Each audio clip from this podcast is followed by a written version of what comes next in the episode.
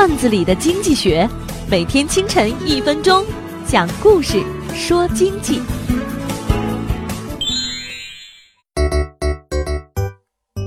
我的一位同学和他的室友去医院应聘，都走到了最后的面试阶段。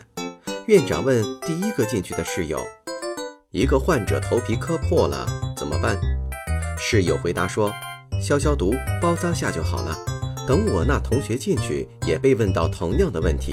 他认真地说：“头部问题可不是小事，先住院，采血、脑电图、CT、彩超、核磁共振。”回答完毕后，与室友一起回学校了。第二天，我的同学就接到院长的电话，他被录取了。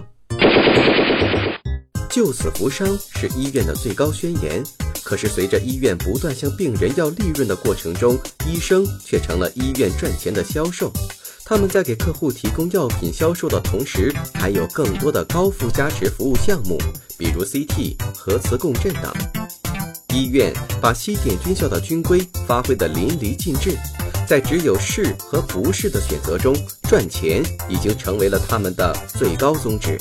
因为不以企业盈利为目标，即便你再好，也终会被淘汰掉。